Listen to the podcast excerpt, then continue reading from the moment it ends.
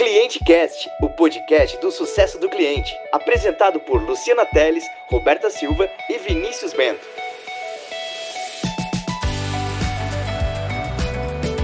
Olá você, que já ouviu que tem que comemorar quando o time de suporte atende 95% dos chamados do mês. Bom dia, boa tarde, boa noite para quem vive discutindo com outras áreas sobre as emoções dos clientes. E para você que está trabalhando com Voice of Customer, mas quase ninguém ouve.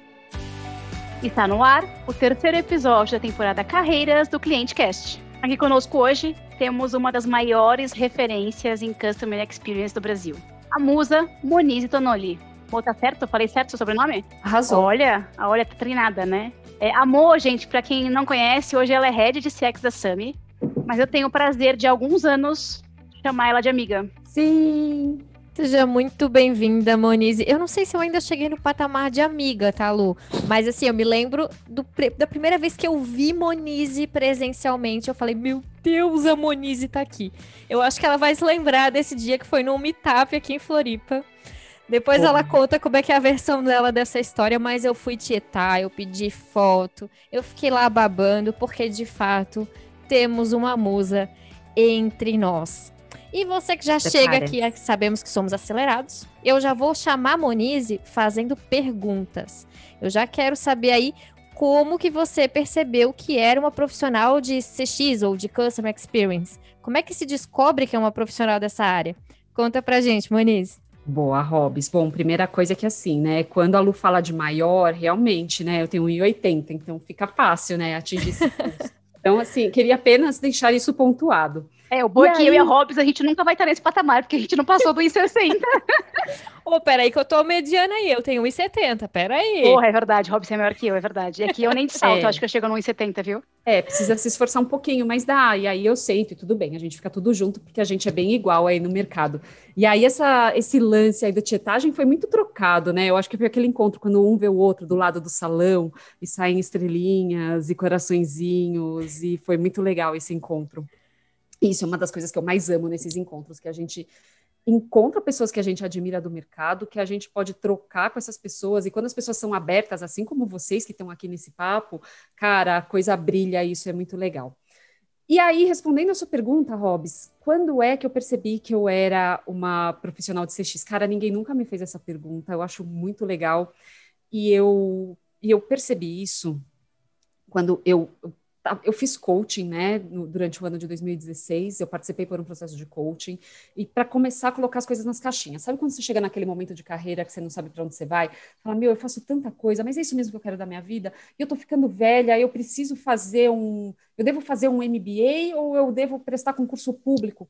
E eu fui botar as coisas nas caixinhas e estudar o mercado, entender toda aquela bagagem que eu tinha, e eu comecei a ver uma oportunidade. Eu falei, cara, parece que o que eu faço, que de juntar o que o cliente fala e, e, juntar com a minha habilidade de fazer comunicação de marketing desse cara, cara, tem uma oportunidade aí, parece que eu, que eu sei o que eu faço. Isso era CX.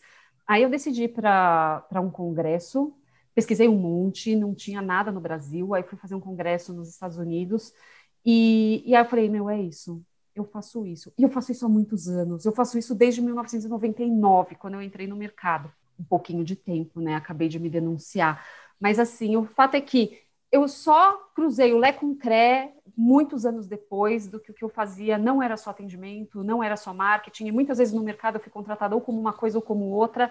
Então, para mim foi super gostoso descobrir que existia um nome para o que eu faço. Show de bola, Manise. Essa temporada a gente vai focar em falar sobre carreiras né, no atendimento ao cliente. E esse papo é exclusivo para a gente falar sobre carreiras de Customer Experience. Né? Então já conta pra gente quais são as principais competências técnicas e comportamentais para um profissional de Customer Experience. Ah, é, a primeira coisa que é legal a gente até deixar assim pontuado é que não necessariamente uma pessoa de atendimento ela é uma pessoa de Customer Experience, tá?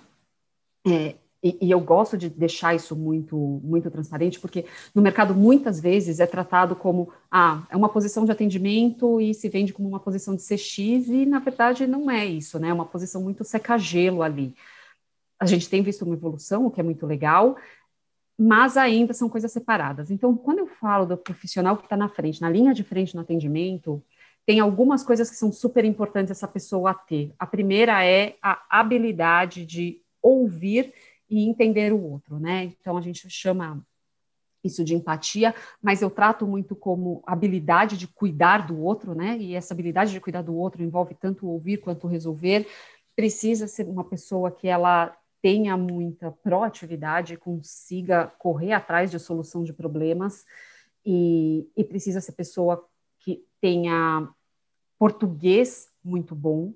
Então, o nosso atendimento é em português, então a pessoa precisa conseguir escrever bem, falar bem. Isso não é escrever um português erudito, né? Mas é conseguir ter a habilidade de se comunicar muito bem e passar a, a imagem da marca através da escrita e da voz. Então, essas coisas são super fundamentais, né? E aí, comprometimento, é, algumas outras né, habilidades que eu tento mapear quando eu estou selecionando pessoas para o meu time, né? Uh, então, a habilidade de solucionar problemas sozinho, isso é super importante. Ser uma pessoa indignada, não se conformar com as coisas como elas são. Então, pessoas que. É, uma pergunta, né? Eu costumo muito perguntar para a pessoa: ah, o que, que você. O que, que você fez que você se destacou, uma coisa que você se orgulha? E às vezes as pessoas trazem coisas que elas sentem que elas se destacaram e, na verdade, elas fizeram só aquilo, o arroz com feijão, sabe? Então, qual grau de cuidado que essa pessoa vai ter num caso extremo, né? É, então, tem que ser pessoas que se preocupam ao extremo com cada um que chega lá. Então, é um pouco disso, para a galera da linha de frente do atendimento.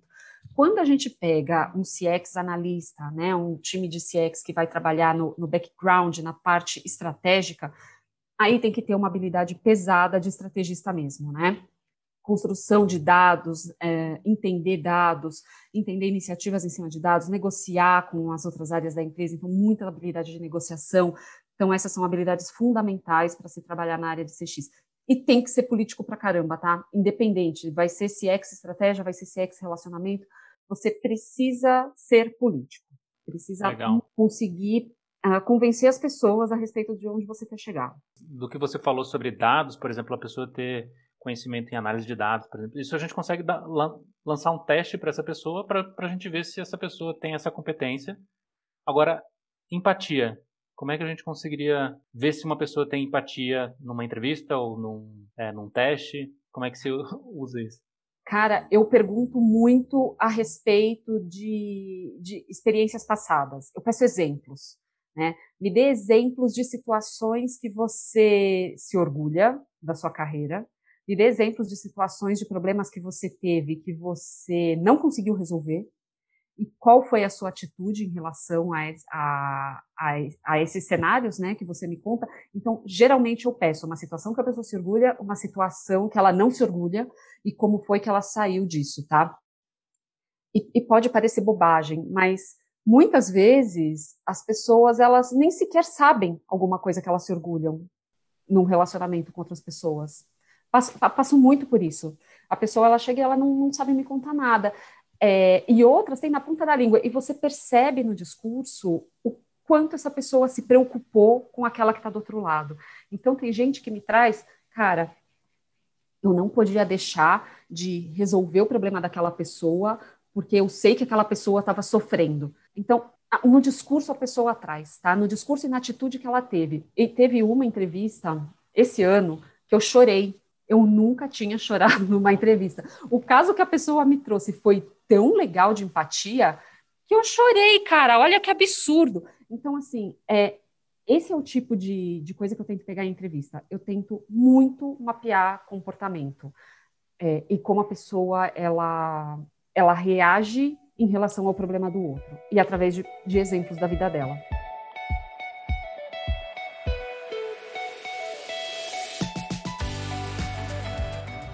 E essa abordagem que você trouxe, Monize, do, do profissional de CX que está lá no, no backstage ou que está na linha de frente atendendo o cliente, não é uma coisa que a gente escuta falar muito. Na verdade, acaba meio que misturando que todo mundo faz atendimento. Eu acho que isso que confunde bastante com a ideia do suporte, do saque e tudo mais. Então, você consegue só fazer uma, uma diferenciação bem clara para a gente desses dois profissionais? Consigo, consigo, Robs. É, o, time de CX, tá, que está na linha de frente e que é CX de verdade, é um time que tem atividades complementares à linha de frente, tá? Então, tem é, empresas que separam o horário da pessoa, então tem o horário que ela fica na linha de frente, o horário que ela participa de squads de solução de problemas do cliente, é, tem empresas que fazem um mix. O meu time agora está mix por causa do tamanho deles, então eles fazem, participam de diversas atividades. Então eu tenho pessoas que estão no squad de solução de problemas do membro, pessoas que estão no squad de parceiro clínico, pessoas que estão no ERP, pessoas que são geradoras de conteúdo. Então todos eles fazem atividades adicionais separadas do que é o atendimento. Então eles têm o pé muito mais é, fincado nos processos empresariais. Então, isso já é uma, uma diferença enorme, as pessoas não ficam só no atendimento. E o time meu de é, os times que ficam, né? Todas as empresas onde eu trabalhei já com CX, formato CX, né? Como estratégia, eu tinha dentro uma área de processos, então, processos e comunicação e acompanhamento de dados para saber se tudo aquilo que a gente está fazendo está fazendo sentido. Então, é, então dentro desse processo, né? Então, eu identifico o dado, eu monto o dado, eu levo esse dado para negociar com as áreas, as ações que a gente tem que fazer, transformo isso em projetos. Então, é como se fosse uma área atuando como uma consultoria para ajudar as demais áreas a encontrarem as oportunidades com o cliente. Então, isso é o que faz um profissional dentro de uma área de CX pura, né? O CX mais, é, mais estratégico. Perfeito. E aqui eu já vou deixar aqui assim, ó, aquela cutucada bonita para você que está fazendo o seu job description agora e está misturando tudo, colocando tudo no mesmo balaio e achando que você vai contratar uma pessoa e ela vai fazer 33 coisas por aquele salário que você está oferecendo lá, sabe? Então já fica aí a cutucada para quem está escrevendo job description agora. Muito bom, cara. Não explora a galera. A galera tem limite do que elas conseguem fazer e performar e entregar. Boa. E aí a gente entra também na questão de, de habilidade, claro, né? E uma das coisas que, que eu fico muito é, em dúvida é qual é o equilíbrio entre a emoção e a razão para essa galera que está na linha de frente com o cliente super gostosa essa pergunta, porque assim, eu estou numa empresa agora que é uma empresa que cuida de saúde, né? Então, é emoção, cara, o tempo inteiro. E, e os membros, eles muitas vezes, eles chegam super fragilizados, né, por uma situação de saúde que eles estão passando, por um problema que eles precisam resolver, e não necessariamente eles estão no momento que a gente vai conseguir resolver. E o time, gente, eles ficam super fragilizados juntos. Então, o que, a gente está tentando trabalhar, inclusive, é para a gente diminuir o impacto da emoção. Onde que eu acho que a emoção é importante, tá? Numa, numa área de experiência, é na empatia.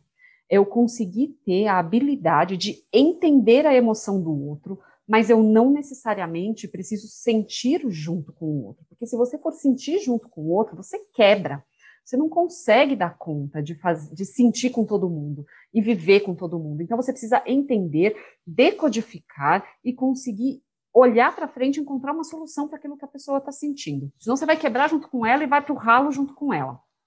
Então a emoção é pequena. É menos emoção e muita estratégia e muito. É, a Disney tem uma palavra que eu gosto que eles usam para isso, que é fazer de forma intencional.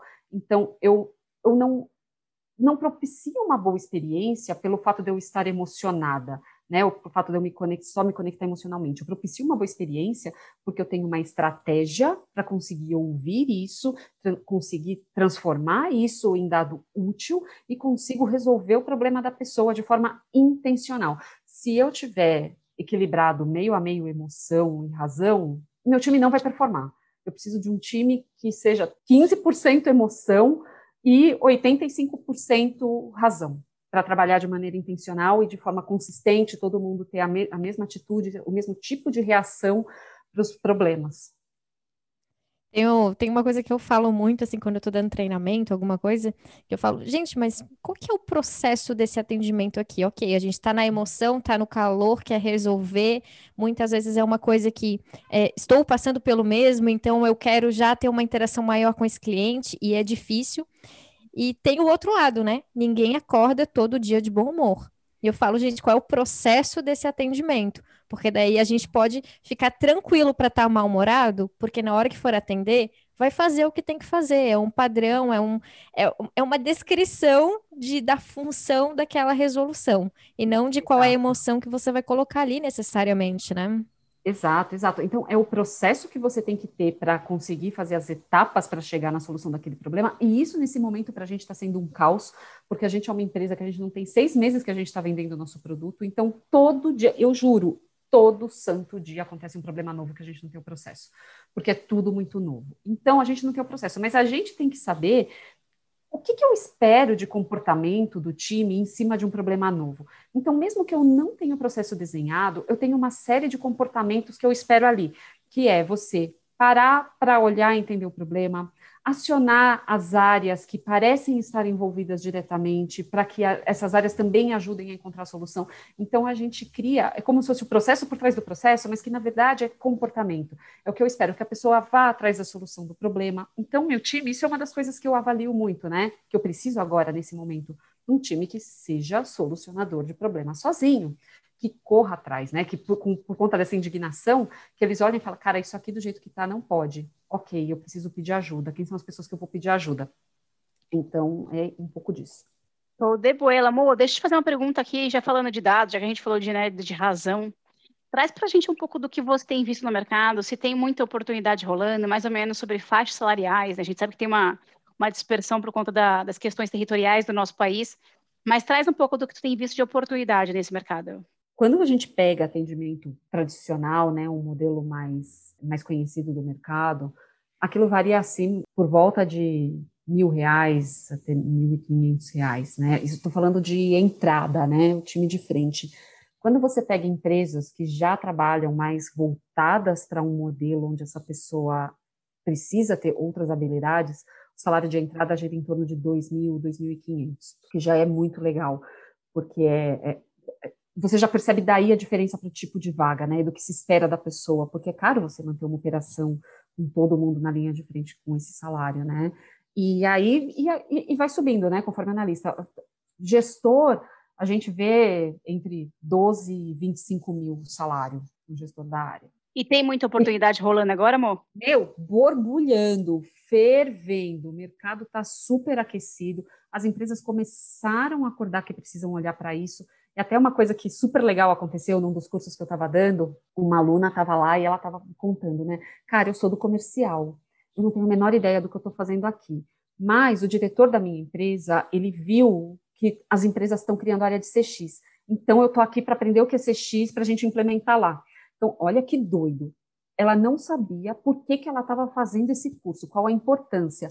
As empresas estão começando a acordar que precisa olhar para isso, numa mão, e na outra, os profissionais da área, cara, eu dei tanta aula no passado, estou dando tanta gente procurando aprender para implementar isso, então está tendo uma movimentação dos dois lados, de cima que as empresas começaram a perceber que eles não entregam boa experiência, e de baixo do pessoal se movimentando que precisa é, ajustar suas carreiras para isso. Outra coisa que eu percebi muito, quando eu via uns anos atrás, né, era no Brasil, muito a galera vindo da área de atendimento que eu percebi no último ano é que o marketing também percebeu, falou, cara, aqui tem uma super oportunidade. Eu entregar só comunicação, campanhas super bem feitas, não é mais suficiente. Eu preciso olhar para isso.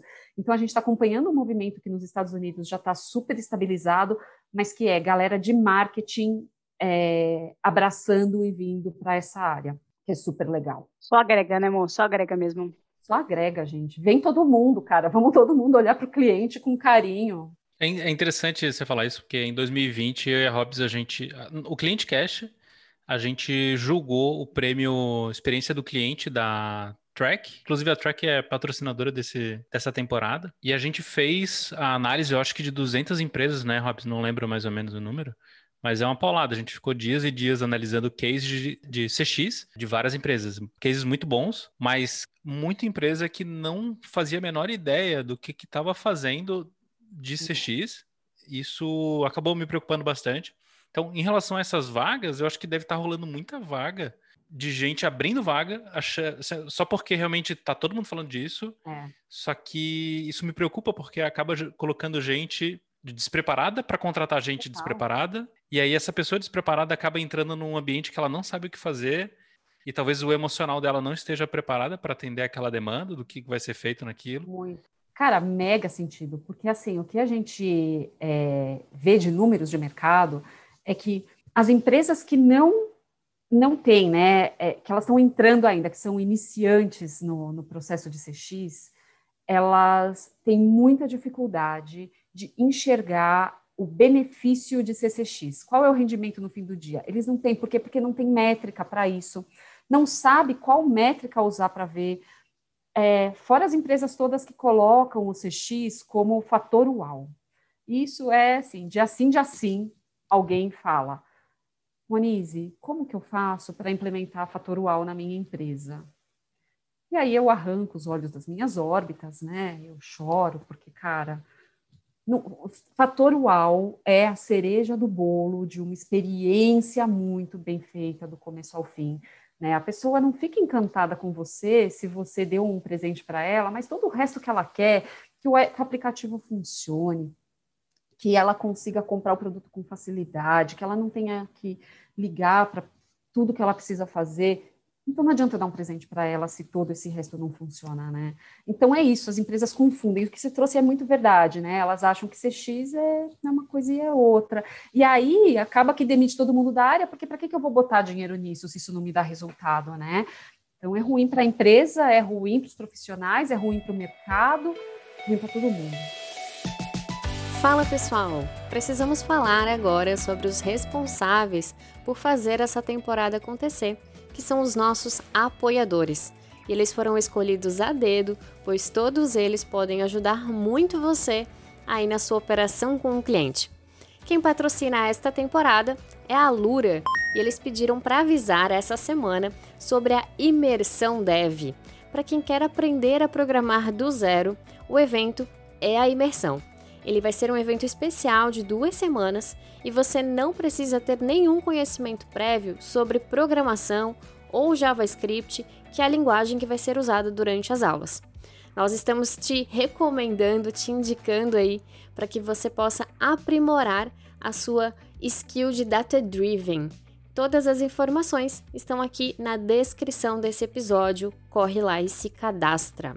A Freshworks também está apoiando o Cliente Cash ela já ajuda mais de 150 mil empresas pelo mundo e é uma solução completa para melhorar a experiência do seu cliente.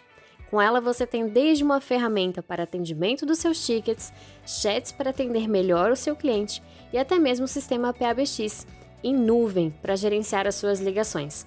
Além de um CRM, o sistema de RH, de TI, a Freshworks oferece um dos mais completos sistemas para melhorar o relacionamento com o seu cliente e tem o link aqui na descrição para você saber mais. O Manual do Customer Success, por Iradamin, o curso online baseado no livro que foi duas vezes top de vendas da Amazon em 2020. O livro é o Customer Success, o segredo das empresas focadas no cliente. Esse é um curso que vai do básico ao avançado. Tudo o que você precisa saber sobre Customer Success para aprender na teoria e usar aí na sua prática. E o Irã liberou aqui para você, ouvinte, 20% de desconto. Veja na descrição como ativar o cupom do Cliente Cash. A Track também está apoiando o Cliente Cash. Ela é a maior ferramenta de monitoramento de satisfação do cliente do Brasil. Se você precisa aplicar uma pesquisa de NPS, de CIS, C7 e quer fazer isso com a melhor ferramenta do mercado, conta com a Track. Outra dica também é seguir o Tomás Duarte, que é o CEO da Track, lá no LinkedIn, que é uma ótima fonte de conteúdo dentro do tema de Customer Experience. E para finalizar, o nosso último parceiro aqui, o último patrocinador dessa temporada, vem lá da gringa, lá de Portugal, chegando com força aqui no Brasil, que é a Klaus, uma ferramenta que você pode integrar ao seu helpdesk e você vai poder monitorar a qualidade dos seus chamados, tornando o feedback interno fácil e sistemático. Melhora a qualidade do serviço ao cliente de forma mensurável. Então não perde tempo, vai aqui na descrição também, conhece um pouquinho mais sobre a Klaus, essa ferramenta que está vindo lá da gringa para agregar aqui no Brasil. Boa. Mas vamos, vamos falar de coisa boa, né? Não vamos, vamos. falar também só dos, do, das coisas ruins. Vamos falar um pouco também de métricas e metras. Metras. Vamos falar um pouco de metas, métricas e KPIs, até para a gente conseguir orientar o pessoal sobre CX, né? Então eu queria saber como que você acompanha as entregas do teu time hoje. Boa. Eu adorei metras, tá? Eu acho que eu vou. Metras é legal. Vou usar para sempre, porque assim você já mata, junta duas palavras em uma, metas e métricas, tá? Ótimo, metras. Então, quais são as metras que eu uso? Eu gosto de dividir o meu pacote de métricas em métricas do meu departamento, métricas do que o meu cliente fala, né? É, que, que elas me dão uma fotografia do meu cliente, e métricas da organização. Então, eu tenho esses grandes pacotes, né? Divido a minha pizza em três, então, cada uma dessas fatias, ela me dá um, um, um conjunto de métricas que eu avalio, tá? É, dentro das métricas de departamento, cara, são as métricas que todo mundo conhece, galera que, especialmente galera de, de relacionamento. Então, eu vou medir, cara, o tempo que esse cara espera para ser atendido, quanto tempo eu levo para solucionar o problema dele, o tempo de atendimento, quais volumetria de cada canal que esse cara me procura, se eu tenho diferenciação de evolução de um canal para outro, se, eu tenho taxa de rechamado, é super relevante. É o pacote de métricas mais tradicional da área de relacionamento. Quando eu falo de métricas da organização, eu vou olhar o NPS, eu vou olhar o pacote de iniciativas que saíram da voz do cliente mesmo. E aí, quando eu falo de métricas do cliente, eu vou olhar razão de contato, por que esse cara me procura, quais são as respostas quali das pesquisas que ele me dá, qual é a evolução das notas dele de esforço, das notas de satisfação, das notas de NPS. Então, eu pego tudo o que esse cara me fala, em todos os lugares. O que, que esse cara está falando no consultório, o que, que esse cara está falando para o time de marketing quando está fazendo uma campanha. Eu junto tudo isso e entendo o que essa pessoa está falando, o que ela precisa. Então, isso tudo assim, é em termos de número, é evolução de razão de contato e notas de pesquisa com os quais dessa pesquisa que me geram razões. Então, todas as pesquisas que a gente faz, eu, eu acho que fica muito raso eu só pegar a nota. Então, eu trabalho para decupar as notas dessa pesquisa do que as pessoas falam abertamente. Então, eles, eh, eu não tenho pesquisa com múltipla escolha, minhas pesquisas são todas, é uma pergunta de nota e o campo aberto, e eu pego esse campo aberto para saber o que essa pessoa está falando. E isso eu transformo em número. Então, é isso, meu, meu, meu pacotão, né? Cliente, é, departamento e a nota grande que eu levo para a empresa em termos de organização, junto com os insights do que pode virar de inovação. Sensacional, isso já conecta com a minha dúvida, porque uma vez que fizemos uma pesquisa bonita, que não vai falar só sobre o atendimento, que vai falar sobre, ah, minha experiência com o suporte foi ruim, minha experiência com o financeiro foi ruim, meu case foi publicado errado, não recebi as coisas aqui na minha casa, enfim. Todo mundo vai falar uma coisa que não tem nada a ver com a pessoa que está aplicando a pesquisa né, com a área que está ali dominando esse dado. E aí vai entrar a relação com as outras áreas. Gostoso. O que, que você vê? É gostoso nem sempre, né? Vou, vou falar a verdade. Qual que é a maior dificuldade nessa relação com as outras áreas? Uma das grandes dificuldades na relação com as outras áreas, ela nasce do fato de CX ser tratado como área de atendimento, né? Então as pessoas falam: meu, o que essa pessoa que está lá solucionando o problema do cliente quer vir dar pitaco na minha área? Então o atrito começa aí, né? É, então eu já, já chego muito nos, nos meus espaços pontuando o, o quanto o CX é diferente disso. Então isso é uma dor.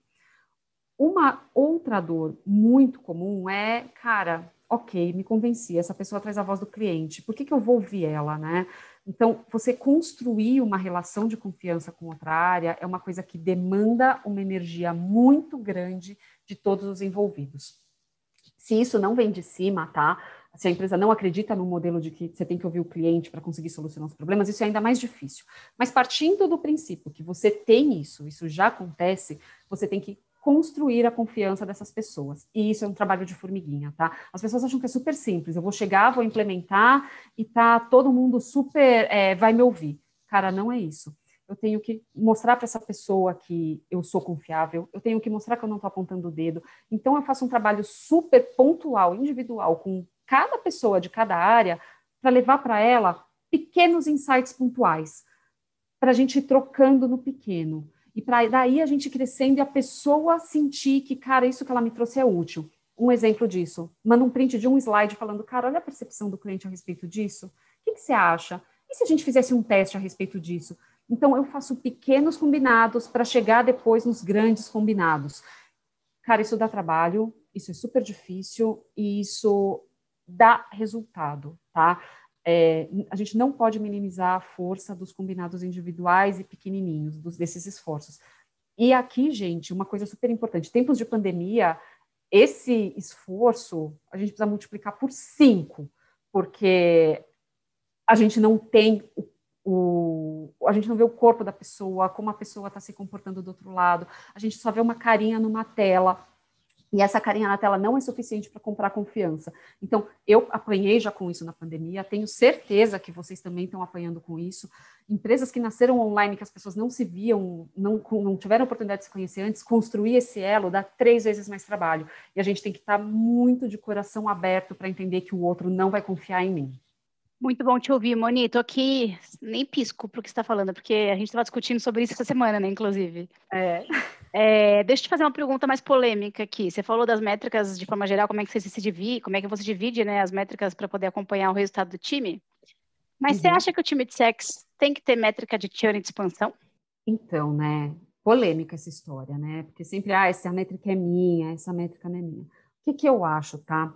Churn e expansão, eu acho que tem que ser métricas de todo mundo, assim como o NPS. Eu acho que tem um conjuntinho de métricas que mostram a fotografia da empresa como um todo, que tem que estar no de todo mundo. Porque métrica individual me fala, a métrica isolada, né? Ela me fala muito pouco. Se eu olho só a retenção, se eu olho só o churn, se eu olho só o NPS, esses dados não me contam uma história. E as pessoas competem entre si pelo resultado.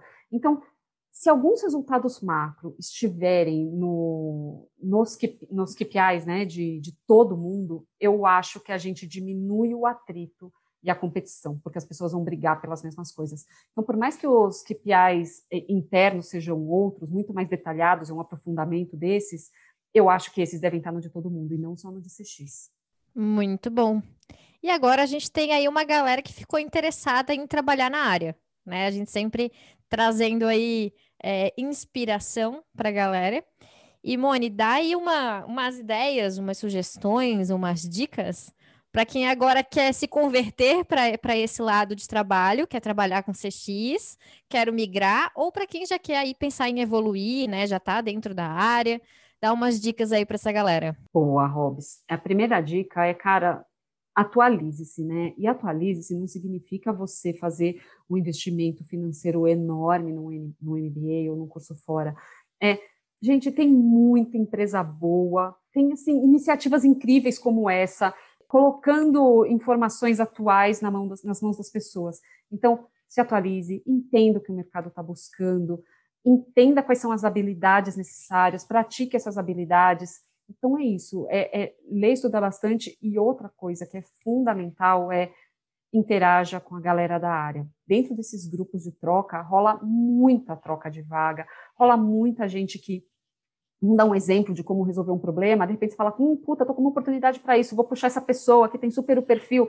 Então, interaja com outras pessoas. Isso vale para qualquer área, mas, gente, dentro de CX, e não é de graça que a gente é amigo, que a gente tudo se conhece aqui porque todos nós temos isso em comum. A gente é muito aberto à troca.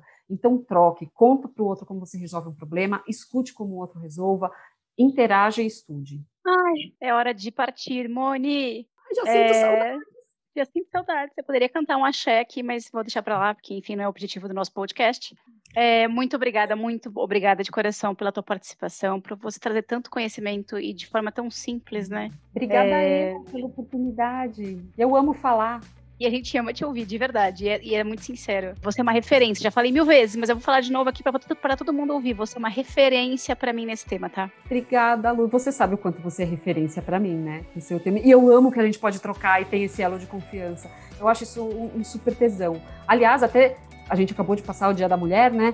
Mas, cara, mulher tá junto aí para crescer. E Bentinho, você tá aqui junto aqui no pacote, mas eu acho muito legal o quanto a gente consegue dar a mão e suporte para uma ser escada para outra. Então, mulherada, não é competição, é, é, é crescer junto. É colaboração, né? É colaboração. Perfeito. A Moniz é tão referência, inclusive ela foi eleita top 100 estrategista de CS. Foi eleita, não, ela entrou na, na votação. Na competição, na competição, na foi, competição, foi mesmo. Sendo que ela, ela nem trabalha com CS, ela Nem trabalha com sou, CX. Cara. Nem sou. E a Lu lembra, eu fiquei mal revoltada com essa história, porque eu falei, cara, eu não sou profissional de CS, vamos votar nessa galera que eu não tem nada a ver com isso. Ela fez um post, gente, não vota em mim, eu não trabalho com isso. Foi. Pra tu ver o nível de referência da pessoa. Ai, meu Deus, é isso aí, Eu gente. fico preocupada com o que o mercado acha, viu? E aí já fica a dica para as confusos, pessoas ouvirem episódio, né? Fica a dica, pessoas, escutem os episódios e entendam a diferença de CX e de CS. Obrigada. Exato, exato. Temos habilidades diferentes. Eu dependo 100% de vocês de CS para me ajudar a montar um monte de coisa de pé. É isso aí, Moni. Exatamente. Monize, o pessoal te encontra no LinkedIn, qual que é a melhor forma de, de Meu LinkedIn network? é fácil, eu tô nas redes sociais também. Monize Tonoli não tem duas, né? Então eu não preciso dar muito link, porque é muito fácil de me achar. Então, mas pode me adi- me adicionar, tô super disponível. Adoro trocar figurinhas. A minha dica vale para mim também. Eu adoro isso. Perfeito. E pra você que tá acompanhando todos os episódios dessa temporada, não pode perder o próximo, que vai ser com a Mariana Cis do Facebook, falando sobre CSM, a carreira do Customer Success. Olha só que louco. Que legal. É isso aí, Valeu. galera. Valeu, um abraço. Até o próximo episódio. Até um beijo.